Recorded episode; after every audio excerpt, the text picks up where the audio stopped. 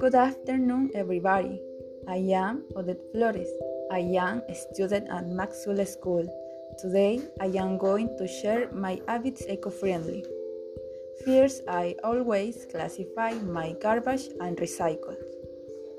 Then, I usually take my bag to the market and finally, I never buy food in plastic containers. All of these habits help protect the planet. See you soon.